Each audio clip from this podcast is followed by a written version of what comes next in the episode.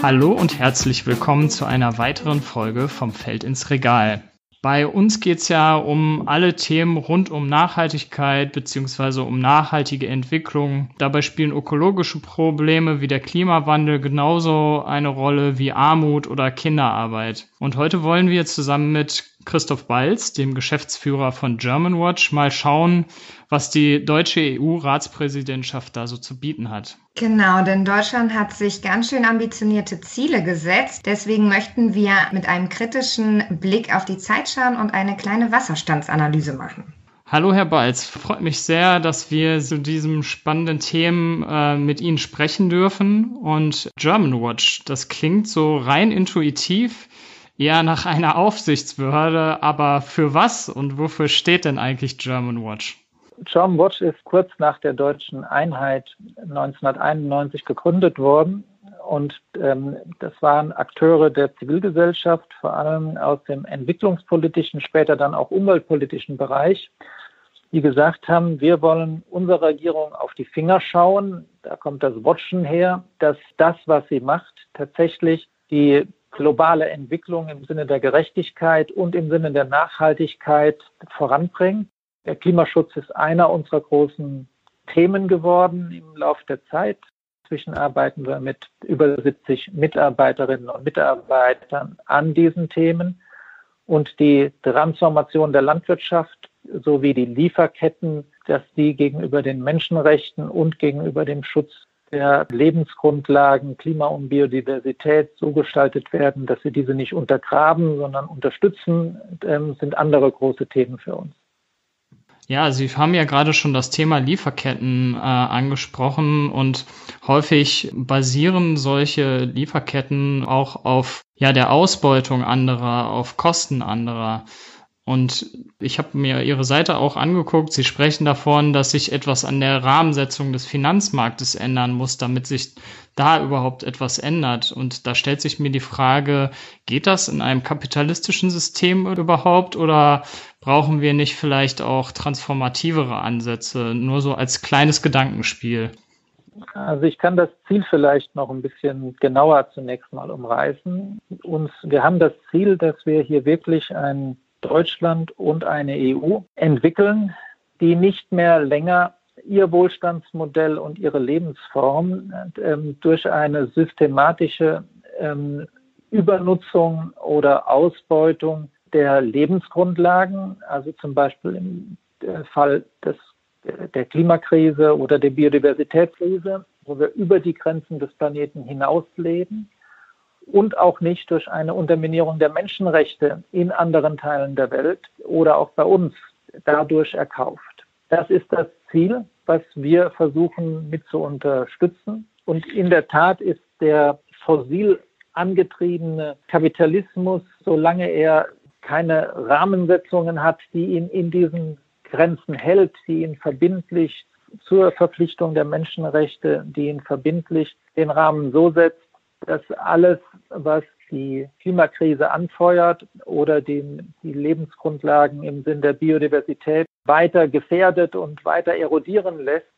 Diese Spielregeln müssen so geändert werden, dass hier drin sich eine Marktwirtschaft dabei entfalten kann ähm, und dass wir aus diesem Denken heraus, es gäbe nur einen wilden Kapitalismus auf der einen Seite und auf der anderen Seite einen, einen Staatssozialismus wie wir ihn früher in der DDR oder in Russland erlebt haben, auf der anderen Seite, ähm, dass wir uns aus diesem bipolaren Denken herausbewegen müssen. Ein Wirtschaftssystem muss das, was im Kompass als Wachstum ausgegeben wird, tatsächlich dann auch als Wachstum des Wohlstandes für die Menschen mit bereitstellen.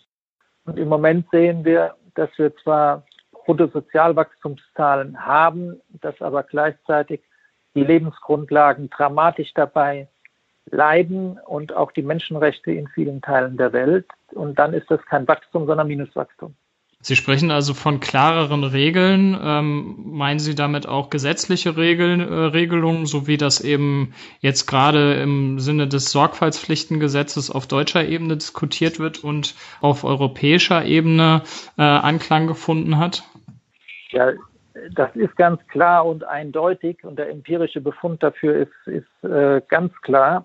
Wenn wir nicht zu klaren gesetzlichen, verbindlichen Rahmensetzungen oder Regulierungen kommen, dann äh, werden wir nicht erleben, dass diese freiwilligen Verpflichtungen zu einer Lösung dieser Probleme führen. Diese Rahmensetzung muss verbindlich sein. Es kann ergänzend eine ganze Menge äh, an freiwilligen Initiativen, wo Vorreiter zeigen, was möglich ist, äh, ähm, wo man Dinge testet und experimentiert damit, wo man innovativ neue Dinge vorantreibt. Es ist ein großes Feld für freiwillige Aktivitäten ähm, und es kommt auf den intelligenten Mix zwischen diesen beiden Dingen an. Aber die wesentlichen Rahmensetzungen dafür, dass wir innerhalb der Grenzen des Planeten und so zum Schutz der Menschenrechte arbeiten, müssen verbindlich geregelt werden. Mhm, jetzt haben Sie ja schon mal diesen globalen Aspekt auch angesprochen und von der Marktwirtschaft gesprochen. Ähm, die EU wurde ja eigentlich als eine Wirtschaftsunion gegründet. Jetzt geht es halt um Menschenrechte und ethische Prinzipien. Inwiefern hängt denn die EU Ihrer Meinung nach ihrer Vergangenheit noch nach? Also ich glaube, es geht um ein Überleben in Würde inzwischen. Ähm, das geht um die Grundlagen auch künftigen Wirtschaftens, die wir zerstören, wenn wir weiter so machen.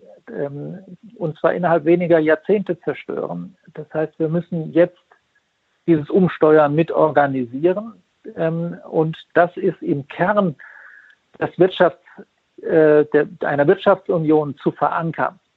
Ähm, es geht darum, diese grundlegenden Spielregeln für das, wie der Finanzmarkt funktioniert, ähm, wie die Tragödie des kurzfristigen Horizontes im Finanzmarkt gebrochen werden kann, wie die Handelspolitik funktioniert und wie das, dass hier ähm, ein freier Handel sanktionsbewährt eingeführt wird, aber die Nachhaltigkeitsziele für Umwelt oder für die Menschenrechte nur als, nice, als netter Anhang mit äh, drankommen, die aber keine Sanktionen haben, um durchgesetzt zu werden, ähm, dass wir diese grundlegenden Spielregeln verändern oder dass wir auch in der Wachstumsfrage das, was Wachstum ist, ähm, neu definieren. Es kann nicht sein, dass wir als Wachstum feiern, was gleichzeitig die Grundlagen unseres Lebens und übrigens auch die Grund Grundlagen des Finanzmarktes zerstört. Sie haben gerade schon gesagt, dass, dass die Nachhaltigkeit in den, in den Fokus gerückt werden muss. Ähm, aber wie sieht es denn mit dem geopolitischen Druck aus? Ähm, also ich frage mich, kann nicht Nachhaltigkeit auch als Wettbewerbsnachteil äh, fungieren? Also wie kann man sich halt dagegen behaupten?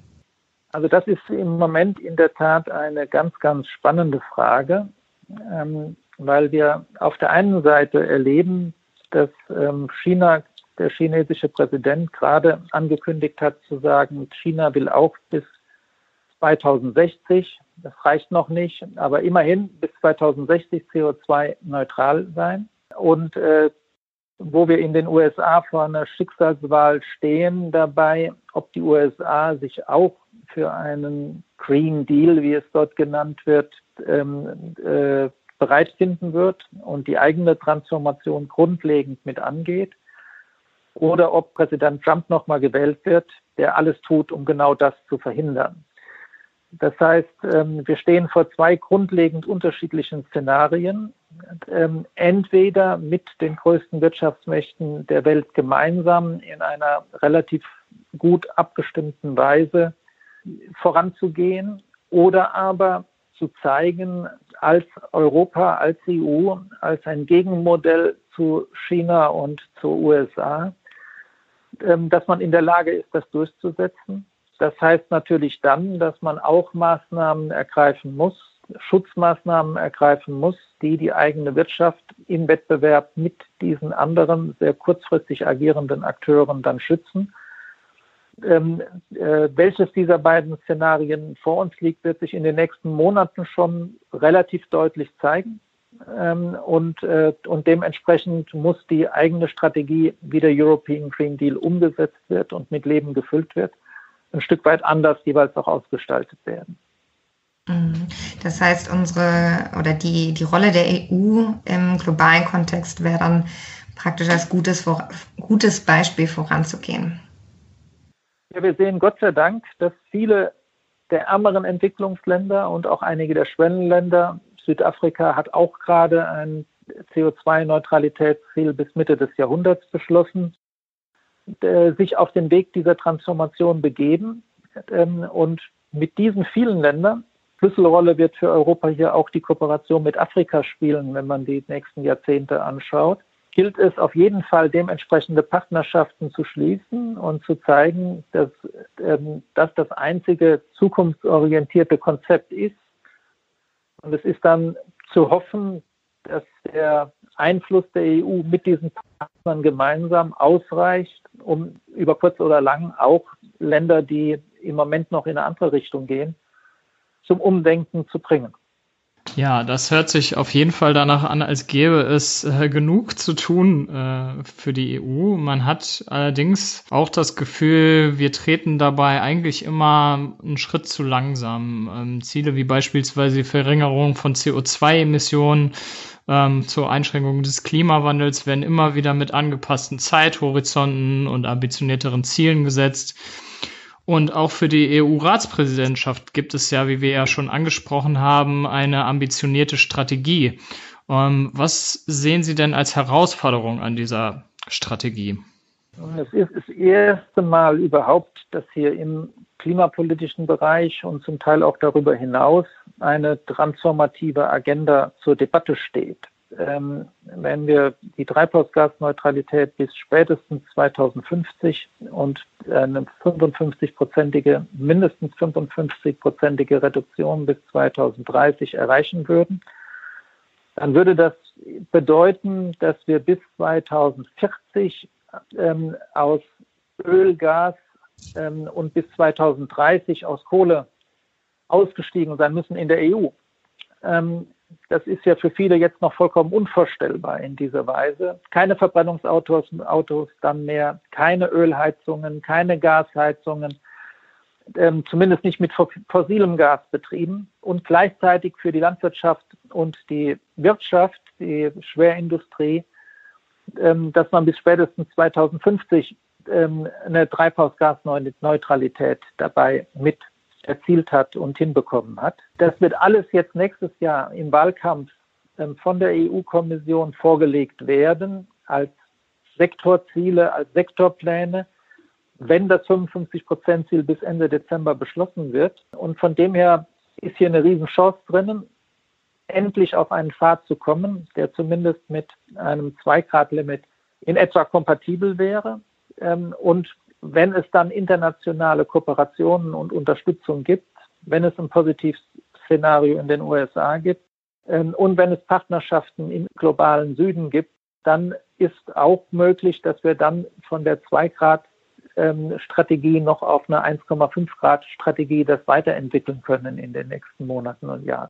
Das heißt, ähm, im Moment haben wir so eine Chance, aber wenn das in den nächsten Monaten nicht genutzt wird, muss man sich fragen, ähm, ob diese ambitionierten Klimaziele, die über unser Überleben sichern sollen, ähm, noch wirklich realistisch erreichbar sind. Von dem her ist hier größter Handlungsdruck gegeben. Da eine kleine Zwischenfrage. Ähm, sind Sie da, sind Sie da denn positiv eingestellt? Sagen wir mal, selbst wenn man sich jetzt das Ziel zwei Grad setzt oder 1,5 Grad, wie auch immer. Das sind ja eigentlich Ziele, äh, die man sich schon häufiger gesetzt hat. Ähm, wie realistisch ist das für Sie, dass das also dann auch hat die EU alle Klimaziele, die sie sich als verbindliche Ziele gesetzt hat, auch erreicht. Und, äh, das gilt übrigens auch für Deutschland. Die verbindlichen Ziele wurden erreicht. Ähm, wo ohne Corona was nicht erreicht worden war, war das freiwillige darüber hinausgehen über das verbindliche Ziel, das 40 Prozent Ziel in Deutschland. Und deswegen ist es so wichtig, dass wir nicht nur politisches Bekenntnis zu Zielen bekommen, da stehen wir im Moment, sondern dass dann auch die notwendigen Prüfinstrumente mit eingesetzt werden. Ähm, das heißt dann, dass die sogenannte Taxonomie zum Beispiel, das ist dieses Prüfinstrument für Investitionen auf europäischer Ebene, dass die wirklich eingesetzt wird, um zu prüfen, dass die ähm, zugesagten Investitionen jetzt bei dem Green Recovery Paket, bei dem Wiederaufbaupaket, ähm, was ja riesenmäßige Investitionen in den nächsten Monaten anstoßen wird, dass die in die richtige und nicht in die falsche Richtung gehen. Ähm, und, äh, und so brauchen wir eben auch ein sogenanntes Governance-System, ein System, was sicher macht, dass Ziele auch umgesetzt werden können und brauchen nicht nur die politische Verkündung dieser Ziele. Das ist politisch immer ein bisschen schwieriger durchzusetzen, weil das in der Zivilgesellschaft und in den Medien ähm, immer als sehr technisch wahrgenommen wird, aber ist mindestens genauso wichtig wie die Verkündigung der Ziele. Jetzt kommen ja auf der EU-Ebene auch sehr verschiedene Stimmen und Interessen zusammen. Besonders gibt es ja auch jüngst sehr viele konservative Stimmen, die die da Einzug erhalten. Ich denke jetzt an Polen oder Ungarn beispielsweise. Ähm, wie kann man diese verschiedenen Interessen moderieren, also diese konservativen gegen die eher progressiven Stimmen? Also wir haben, wenn es jetzt um die Frage geht, ob wir ein 55-Prozent-Ziel in der EU bis Ende diesen Jahres durchsetzen können und in diesem Kontext diese Stimmen zu moderieren, ähm, dann sind wir Gott sei Dank im Moment schon so weit, dass es nur noch ähm, zwei, drei Staaten sind, die hier blockieren. Und die haben jetzt auch nicht grundlegend diese Zahl in Frage gestellt, sondern haben gesagt, wir brauchen jetzt genaue ähm, Analyse, was diese Umsetzung dieser Zahlen für uns bedeutet.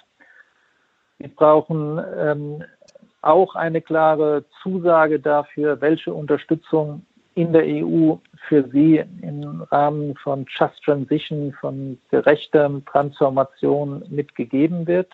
Aber sie blockieren nicht die Diskussion dazu. Und ähm, von dem her bin ich relativ optimistisch, dass es gelingt, diese Ziele ähm, in das Paket, das Umsetzungspaket dazu ähm, erstmal grundlegend mit zu beschließen. Ähm, wenn das gelingt, dann wird es im nächsten Jahr für jeden Sektor und für jedes Gesetzespaket in der EU ähm, die, äh, die Vorlagen geben, die dann zusätzlich beschlossen werden müssen, damit es eben nicht nur politische Ziele sind, sondern dann auch die Umsetzungsinstrumente dazu sind. Da wird es noch viele politische Kämpfe geben und viele politische Debatten, aber ich glaube, es ist eine ähm, Frage für die EU, ob sie eine neue Identität entwickeln kann, ob sie zeigen kann, dass sie gegenüber USA und China ähm, in der Lage ist, nach innen und nach außen kraftvoll eine solche Transformation umzusetzen. Ähm, so eine Herausforderung gibt es nicht oft, aber Gott sei Dank erkennen viele, auch in den verschiedenen politischen Parteien, dass das jetzt notwendig ist. Und ähm, da bin ich sehr gespannt drauf, ob das klappen kann. Das kann nur klappen, wenn die Zivilgesellschaft weiter ihre Rolle glänzend spielt, den notwendigen Druck zu machen und dann auch mitzuhelfen, den Handlungsspielraum zu vergrößern und zu nutzen, der durch diesen Druck entsteht. Wir haben ja jetzt eher ein bisschen allgemeiner, sage ich mal, über die EU-Ratspräsidentschaft gesprochen. Ähm, vielleicht könnten Sie ja noch mal darauf eingehen, welche Themen konkret während der Ratspräsidentschaft eine Rolle spielen. Vielleicht könnten Sie das ja ähm, noch mal zusammenfassen. Also insbesondere die mit Zusammenhang zum Thema Entwicklungspolitik sind natürlich hier für unsere Hörerinnen und Hörer interessant. Also in, die Klimapolitik ist natürlich das eine ganz große Thema und alle Entwicklungsthemen in den nächsten Jahrzehnten werden ähm, eine Klimadimension haben, ähm, weil ähm, sinnvolle Entwicklung, wenn das Klima nicht mehr einen sinnvollen Rahmen für Entwicklung hergibt, ähm, schlichtweg kaum möglich sein wird. Der zweite Punkt ist, dass jetzt die Fragestellung was wir auch in Deutschland ja stark diskutieren, eines Lieferkettengesetzes, das dazu auf den Weg gebracht wird, dass wir im nächsten Jahr die Möglichkeit haben, auch ein europäisches Lieferkettengesetz zu bekommen. Ähm, das wäre die Sicherstellung, dass die Sorgfaltspflichten ähm, im menschenrechtlichen Bereich, eventuell auch die Sorgfaltspflichten im Umweltbereich, dass die gesetzlich in der EU äh, geschützt werden. Das ist genauso sinnvoll, wie dass wir jetzt in Deutschland damit anfangen ähm, und das versuchen durchzusetzen, aber dann, dass es auch ein gesamteuropäischer Ansatz dazu mit wird. Ganz wichtig sind die allerdings durch die Corona-Krise im Moment auch ähm, äh, ein Stück eingeschränkten Gespräche, die es mit dem afrikanischen Kontinent für eine Partnerschaft mit äh, Afrika gibt und gegeben hat. Ähm, und ich hoffe, dass das ähm, nichtsdestotrotz gemeinsam mit durchgeführt und, ähm, und erreicht wird. Sehr wichtig sind die Gespräche mit China, ähm, wo ja der große Gipfel, der in Leipzig stattfinden sollte, wo sich alle Regierungschefs der EU, alle Regierungen und die chinesische Regierung hätten zu einem gemeinsamen Gipfel treffen sollen. Das ist leider abgesagt worden. Ähm, und ähm, wir haben sehr viele Spannungen mit China, aber wir haben auch gemeinsame Interessen und der internationale Klimaschutz und die Stärkung des Multilateralismus sind zwei gemeinsame Interessen, die man zum Ankerpunkt der äh, Kooperation mit China machen sollte, während man andere Dinge auch sehr heftig in einer Debatte miteinander ausfechten muss. Da sind Hongkong oder die Menschenrechtsverletzungen in China zwei der Punkte, die sicherlich dabei auch auf die Agenda mitgehören. Das sind einige der großen Themen, die von Nord-Süd-Belang mit sind. Ja, also Sie haben ja die Klimathemen angesprochen, das Lieferkettengesetz, die Partnerschaft mit dem afrikanischen Kontinent und auch mit China. Ähm, ich würde ganz gern einmal so ein kleines Resümee ähm, ja mit Ihnen gemeinsam ziehen. Also ähm, können Sie sagen, wie es bisher mit der Umsetzung aussieht und gleichzeitig würde es mich halt auch interessieren, wenn wir in die Zukunft blicken, wird es, ähm, worum wird es in den nächsten Wochen und Monaten denn gehen und wo würden Sie die Schwerpunkte setzen? Also vielleicht zunächst zur letzten Frage. Ähm, ein ganz wichtiges Thema ist noch die Reform der Landwirtschaft ähm, und, äh, und ob es gelingen wird, das in die ähm, sogenannten ähm, GAP Regeln, also für die gemeinsame Agrarpolitik ähm, mit hinein zu äh, verhandeln. Das wird schon jetzt sehr zeitnah mit absehbar sein, ob es das gelingt. In der Strategie Farm to Fork heißt die dort. Dort sind an sich eine ganze Menge sehr fortschrittlicher Vorgaben drinnen. Halbierung des Pestizid- und Antibiotika-Einsatzes, verringerter Düngemitteleinsatz, Ausbau des Biolandbau auf 25 Prozent der landwirtschaftlichen Fläche der EU. Aber wie das mit dieser, mit dem, wo eigentlich die Musik hier spielt für die Landwirtschaft, der GAP-Reform verzahnt werden soll und dort mit hineinkommt, wie das in die Verteilung von jährlich etwa 40 Milliarden Euro, die an die landwirtschaftlichen Betriebe in Europa fließen, in eine Umverteilung, in eine Neuverteilung angesichts dieser Kriterien hineinfließen soll. Diese Debatte haben wir bisher nicht. Ähm, und äh, das ist die Frage, ob das jetzt noch gelingt, zusammenzuführen. Würde vermutlich bedeuten, diese sogenannte GAP-Reform ein Stück zeitlich verschieben zu müssen, ähm, um die Zeit zu haben, diese zwei Reformen, diese zwei Ansätze miteinander zu verzahnen. Ähm, da werden wir in wenigen Wochen schon klarer sehen, wie das aussieht. Aber die Landwirtschaft ähm, ist ja auch für die Kooperation mit den Ländern des Südens, für die Futtermittelimporte, ähm, aber auch für die Exporte, die von hier ausgehen und die beide nicht nach entwicklungspolitischen Kriterien oder nach klimapolitischen Kriterien gestaltet sind, eine der ganz großen Herausforderungen. Also hier liegt noch ein großes offenes Feld, wo man eigentlich vor einer Situation steht, wo die Landwirtschaft großen Mehrheit der Bevölkerung es eine klare Aussage gibt, diese industrielle Tierhaltung und diese Selbstvergiftung, die wir auf den Äckern mit durchführen, die sowohl die Insekten als wie die Singvögel dramatisch reduziert hat, dass das nicht die Form der Landwirtschaft ist, auf der wir unsere Zukunft aufbauen wollen. Aber wir sehen bisher nicht, dass hier ein wirklich grundlegendes Umsteuern auf EU-Ebene trotz dem inzwischen immer deutlicher anschwellenden Kurs und durch die Breite der Gesellschaft gehenden Protest gegen diese Form der Landwirtschaft, dass es gelingen wird, das in den nächsten Wochen umzusteuern. Sie haben ja jetzt gerade die Landwirtschaft halt auch erwähnt. Wenn wir jetzt das ein bisschen allgemeiner betrachten, wenn, äh, wenn wir uns anschauen, welche Faktoren erfüllt sein müssen, Ihrer Meinung nach, damit man von einem Erfolg der EU-Ratspräsidentschaft sprechen kann. Welche wären das in Ihrer Meinung nach? Ganz zentral sind hierbei, dass das, was als Green Recovery für für die gesamte EU angekündigt worden ist, was ja ein Riesenparadigmenwechsel war, dass man gesagt hat, man will ja nicht nur Kredite geben, sondern man will auch wirklich großer Menge Zuschüsse geben, die aber eben mit der Transformation, die notwendig ist, sowohl im Gesundheitswesen, in der Digitalisierung, aber eben ganz zentral auch in dem Klimabereich mit verknüpft werden soll. Ähm, und dass die tatsächlich umgesetzt wird und mit den entsprechenden Prüfmechanismen und der entsprechenden Governance-Struktur im sogenannten europäischen Semester verknüpft wird, damit man auch glauben kann, dass es gut umgesetzt wird.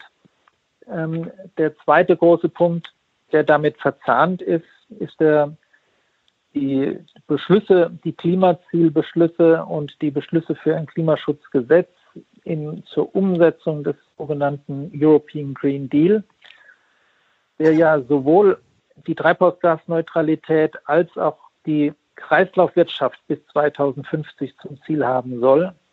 Nach unserem Verständnis bedeutet Kreislaufwirtschaft, dass wir dann nicht mehr Rohstoffe in einem nicht nachhaltigen Sinne von anderen Ländern in der Welt beziehen oder nutzen und damit auch die vielen Menschenrechtsprobleme, die es jetzt in der Rohstoffkette gibt, ähm, dauerhaft beseitigt haben und die vielen ökologischen Probleme, die es damit gibt. Ähm, wenn dazu wirklich eine Strategie hier ähm, auf den Weg gebracht würde in, äh, und das mit den internationalen Partnern, China, Afrika, ähm, auch Indien gibt es ja interessante Verhandlungen, die dann im nächsten Jahr konkretisiert werden sollen, die jetzt im Moment vorbereitet werden, ähm, äh, auf, zu einer wirklichen Handlungsfähigkeit auf, auf die Schiene gesetzt werden, dann wäre das eine ganze Menge. Ähm, und da gehört die Landwirtschaftspolitik mit dazu bei der Umsetzung des European Green Deals, äh, ähm, weil ansonsten haben wir eine Situation, dass einer der ganz wichtigen Sektoren, der wichtigste Sektor, wo am meisten Geld von der EU hineingesetzt wird, ähm, in eine ganz andere Richtung läuft, als der European Green Deal vorgibt. Wenn die EU es ernst meint, mit ihrer Umstellung, den sie im European Green Deal ankündigt, dann muss das ja nicht nur nach innen eine Umsetzung bedeuten, sondern dann auch eine glaubwürdige Umsetzung nach außen. Und das heißt auch, dass die Handelspolitik grundlegend neu gestaltet werden muss. Und, ähm, und der Testfall dafür wird, ähm, so wie das im Moment aussieht, das Mercosur-Abkommen. So wie das Mercosur-Abkommen jetzt verhandelt worden ist, stehen da zwar interessante Dinge drinnen für den Schutz der Menschenrechte, für den Schutz des Klimas und für den Schutz des Regenwaldes, aber alle diese haben keine Zähne. Wenn sich jemand nicht daran hält, dann hat man keine Möglichkeiten, deswegen in irgendeiner Form Sanktionen oder Maßnahmen zu ergreifen. Und ähm, deswegen äh, wird der Umgang mit diesem Mercosur-Abkommen ähm, einer der, der großen Lackmustests über die Ernsthaftigkeit der EU-Strategie hierbei. Ähm, und es muss letztlich darum gehen, ähm, zu sagen, wir sind bereit, dieses Abkommen so neu zu verhandeln, dass diese Zähne am Schluss da sind. Das heißt, dass der Menschenrechtsschutz, dass der Schutz des Regenwaldes und der Schutz des Klimas, vielleicht auch andere Ziele wie der Schutz der Biodiversität, sanktionsbewährt in solchen Abkommen mit drinnen sind ähm, und wir hier dann ein Musterbeispiel, ein, ein erstes Beispiel dafür haben, wie ein solcher Vertrag aussehen kann. Und man kann nicht Bolsonaro indirekt unterstützen damit, indem man ein Abkommen schließt, was ihm erlaubt, ähm, ohne jede Sanktionen gegen all diese Ziele gnadenlos zu verstoßen. Hm, vielleicht, wenn wir jetzt eh in dem Thema drin sind, können Sie kurz erläutern, das Mercosur-Abkommen, was ist das? Und ja, warum, warum gestaltet sich das als schwierig? Das Mercosur-Abkommen ist ein neues Handelsabkommen mit dem sogenannten Mercosur-Raum, also den Großteil der lateinamerikanischen Staaten. Brasilien ist der größte Handelspartner in diesem Kontext. Und der würde es auf der einen Seite erlauben, dass ähm, äh, deutsche Autos ähm, in äh, größerer Zahl und mit weniger Beschränkungen nach Brasilien eingeführt werden können und würde es auf der anderen Seite erlauben, dass ähm, Soja als Futtermittel in, äh, dauerhaft hier nach Europa eingeführt werden kann. Und diese Freihandelskomponente wird zwar durch Zusagen im Menschenrechtsbereich, im Klimabereich oder im äh, Schutz des Regenwaldes ähm, äh, dafür zu sorgen, dass diese Zusagen auch eingehalten werden. Aber diese Zusagen stehen eben nur auf dem Papier und sind mit keinerlei Sanktionsmechanismen bewährt, während die Freihandelsabmachungen äh, dabei auch sanktionsbewährt sind. Und wenn da jemand sagt, nee, ähm, weil es jetzt im Regenwaldschutz du dagegen verstoßen hast, schränken wir den Freihandel ein, dann könnten dann Sanktionen gegen die EU erhoben werden dabei. Das ist das ausgesprochen Problematische, was wir hier haben, was wir bisher in allen Handelsverträgen im Prinzip in dieser Weise als Ungleichgewicht mit drinnen haben. Und wenn wir es ernst meinen, damit eine Welt umgestalten zu wollen, damit sie eine Zukunft hat, dann können wir das uns nicht länger erlauben. Ja, vielen Dank nochmal für die kurze Erläuterung. Das war doch ein sehr schöner Abschluss, ein Blick in die Zukunft sozusagen, ja, wann man eigentlich davon sprechen kann, dass die EU-Ratspräsidentschaft ein Erfolg war. Ich danke Ihnen vielmals für das Gespräch, Herr Balz. Ähm, wir werden die Entwicklung auf jeden Fall mit Spannung verfolgen. Genau, und vergesst nicht, uns zu folgen beim nächsten Mal wieder einzuschalten.